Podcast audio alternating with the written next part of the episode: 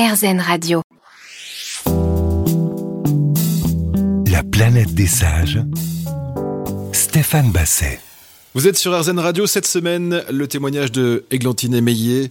Euh, je rappelle la, sortie de Tous tes mots dans ma tête chez J'ai lu. Et puis si vous voulez aller plus loin euh, pour comprendre le combat que mène euh, merveilleusement Églantine, je vous recommande également Le voleur de brosse à dents, qui est paru il y a quelques, quelques années.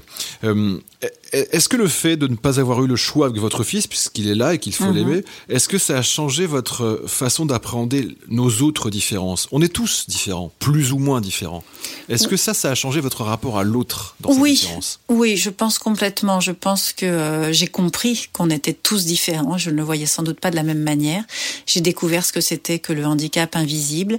Euh, j'ai me compris euh, que quelles que soient euh, nos origines, notre couleur de peau et même, euh, vous voyez, entre, je vois bien maintenant mes amis, vous faites des jeux de société, il y en a qui sont qui sont mauvais. Bah, il y a des choses qu'on n'est pas tous capables de faire. Je suis bien plus tolérante aussi à l'égard de euh, des enfants autour de moi, de mes neveux et nièces qui peuvent avoir des difficultés scolaires. Certains sont nuls pour les maths, d'autres ont du mal à écrire. Je, je avant, avant j'étais bête et je jugeais. Je misais tout sur le travail. Je me disais il ne fiche rien et c'est pour ça qu'il est mauvais. Maintenant, je comprends simplement qu'on est tous différents, qu'on n'a pas les mêmes talents et que ça n'enlève rien à la personne, à la valeur des personnes. J'ai beaucoup appris. Il y a euh, une question aussi que je voulais vous poser qui me tient vraiment à cœur parce que euh, dans la vie, les gens qui nous écoutent, on a tous parfois des jours compliqués, des nouvelles euh, affreuses.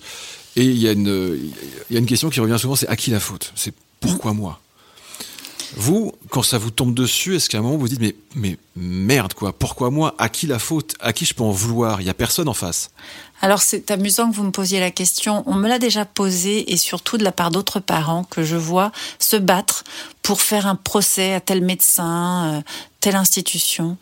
Je curieusement, je ne me suis jamais dit pourquoi moi. En revanche, je me suis déjà dit pourquoi lui.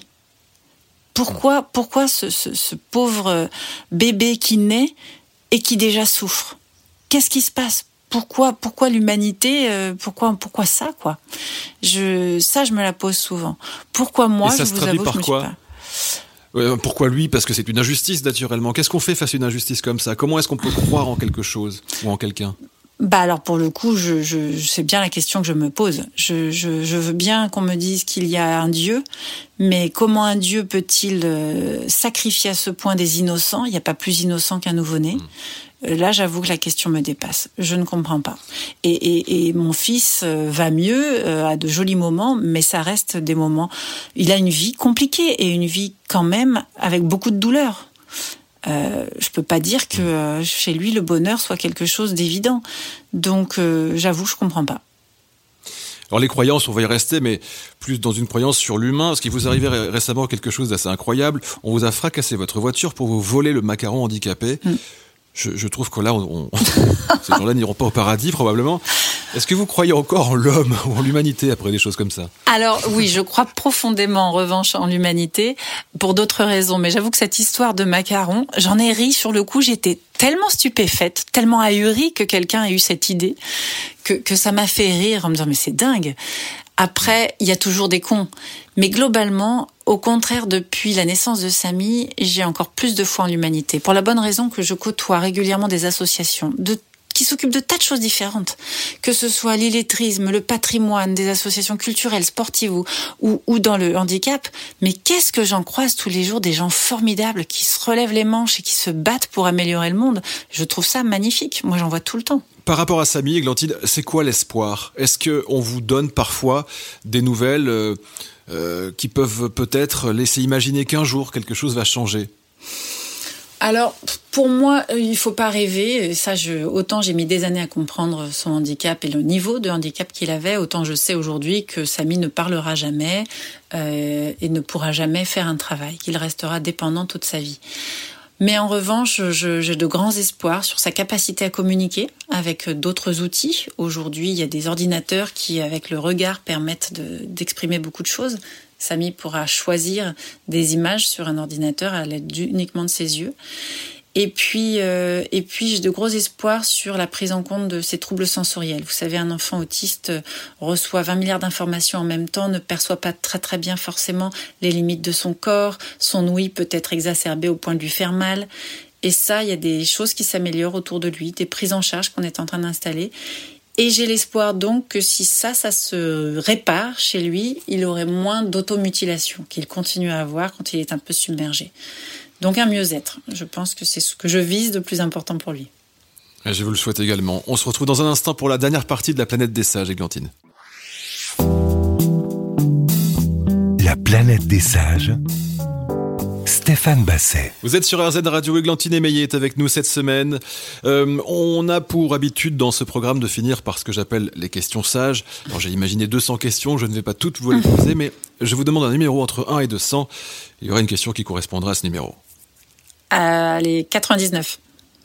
99. Le jeu de votre enfance Le jeu de mon enfance, euh, je dirais, allez, les ambassadeurs.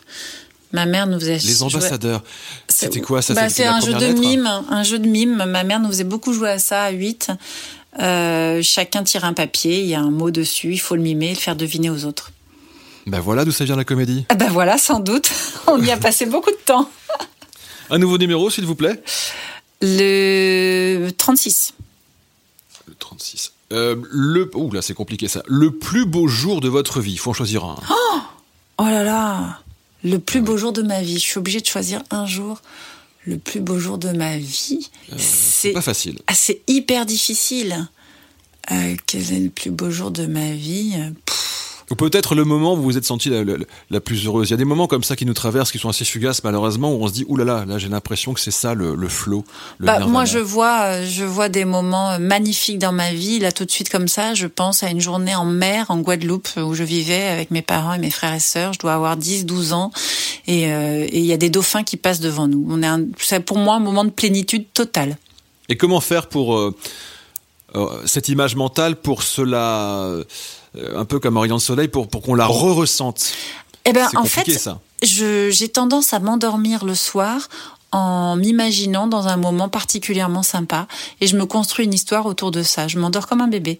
Donc je fais souvent appel à ce, ce type d'image de la Guadeloupe. Très bien. Eh ben, un petit tips pour les gens qui nous écoutent. Pourquoi pas. Et un dernier numéro, s'il vous plaît, Glantine? Je vais vous dire le 44. Numéro 44. Ben, vous parliez de votre dodo. Qu'est-ce qu'il y a sur votre table de nuit ou dans votre euh, tiroir de table de nuit? Très intime tout ça. Alors, il y a, oh là là, il y a plein de choses. Alors, il y a une crème pour les mains, un stick à lèvres, euh, un, il y a un bouquin en ce moment, je lis un truc sur euh, un livre de neurologie, neuropsychologie, mais c'est un hasard, en général, c'est souvent un roman. Euh, j'ai un réveil, voire deux d'ailleurs, j'ai deux réveils. J'ai toujours peur de ne pas me réveiller et comme je ne mets jamais dans les chambres des écrans, je n'ai pas de portable pour me réveiller dans ma chambre. Donc j'ai un réveil sur la table de chevet et un autre que je mets au pied de la table de chevet. Euh, Le, le- le téléphone dans la chambre, c'est pour les, les ondes? Non, c'est, je sais pas, j'ai toujours pensé que le téléphone, il y a un moment, stop, quoi. Quoi qu'il fasse, donc je, je laisse les enfants, mon mari, tout le monde, on, on laisse nos téléphones euh, dans le salon. Ils ne, ils ne vont pas dans les chambres. Voulais- Qu'est-ce qui manque à votre bonheur aujourd'hui, Églantine, euh, pour que le, le- le- le soleil soit bien, bien, bien présent dans votre vie, dans votre ciel? Une vie légèrement plus calme. Arrêtez de courir et d'être sur tous les fronts à la fois. Et, et que mon fils aîné euh, trouve, euh, trouve sa voie vraiment et s'épanouisse. Qu'est-ce qui vous attend sur ces prochains mois d'un point de vue professionnel? Là, vous êtes en train de nous parler de, je le rappelle, de tous tes mots dans ma tête qui vient de paraître chez, chez. Sur quoi vous travaillez? Là, en ce moment, on travaille sur deux émissions pour le monde de Jamie, une sur le goût et une sur le cerveau, justement. Et, euh, et puis, j'ai un rendez-vous en terre inconnue qui euh, va venir au mois de juin. Euh, et que je ne me trompe pas. Voilà, globalement, ce sont les trois sujets importants en ce moment. Je vous remercie beaucoup, Églantine Émeillé. Alors, je rappelle euh, trois choses parce que, alors, je, dois vous le dire, vraiment, votre documentaire m'a bouleversé.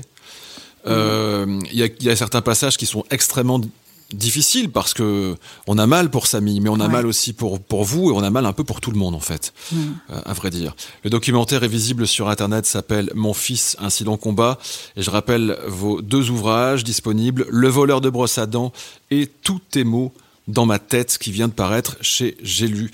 Je vous remercie beaucoup, Églantine Émeillé, d'avoir été avec nous cette semaine. Mais merci à vous, c'était très agréable, très sympathique. Et merci à tous les auditeurs.